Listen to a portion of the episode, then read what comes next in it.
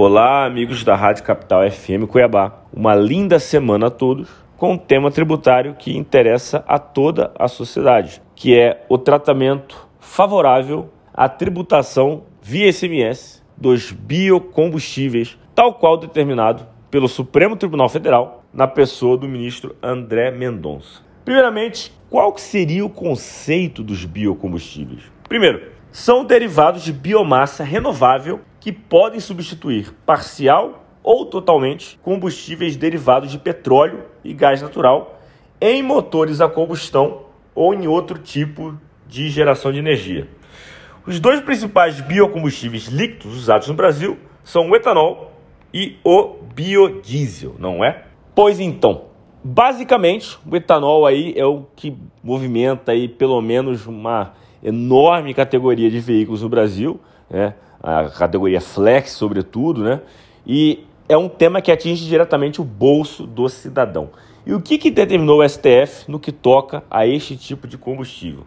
Primeiramente, existe uma emenda constitucional, a emenda 123 de 2022, que prevê, que garante a competitividade dos biocombustíveis.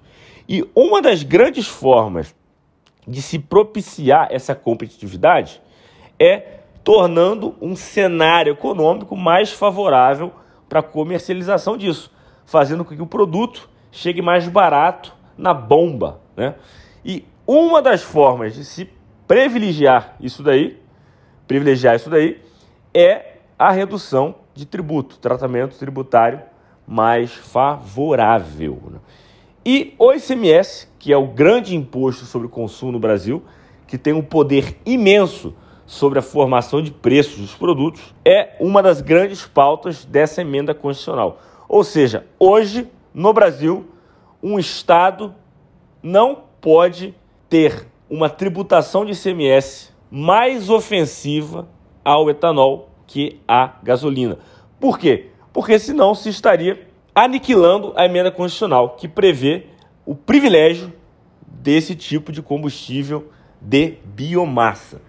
Então, essa emenda constitucional foi o pano de fundo normativo para se privilegiar é, o preço do etanol via SMS na bomba. E o que, que determinou o ministro André Mendonça? Que os estados e o Distrito Federal devem alterar a tributação pelo ICMS do etanol hidratado a fim de garantir esse diferencial competitivo em patamar igual ou superior à gasolina comum.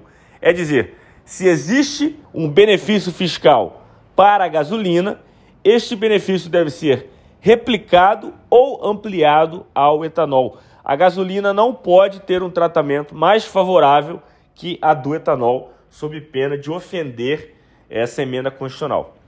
A data, o marco legal para se retroagir esse benefício é 15 de maio de 2022. Com isso, os estados vão inexoravelmente ter uma queda de receita. Por quê? Porque eles vão ter que igualar ou ampliar os benefícios do etanol, da ICMS, em comparação à gasolina. E é dever da União Federal ressarcir, compensar financeiramente essa essa redução tributária, essa determinação tributária, deduzindo das parcelas das dívidas dos estados e do Distrito Federal em relação à União essas perdas de arrecadação oriundas, decorrentes dessa desse plus de competitividade. Então, hoje no Brasil inteiro, o etanol deve ter um tratamento de ICMS mais favorável que o da gasolina. Se a gasolina tiver uma redução de alíquota, o etanol também deve ter. Se a gasolina tiver um benefício fiscal, tiver uma, um tratamento mais favorável, seja ele qual for, esse tratamento deve ser replicado no que toca ao etanol. É muito importante isso, por quê? Porque os estados hoje não podem aplicar uma carga tributária de ICMS mais ofensiva ao etanol.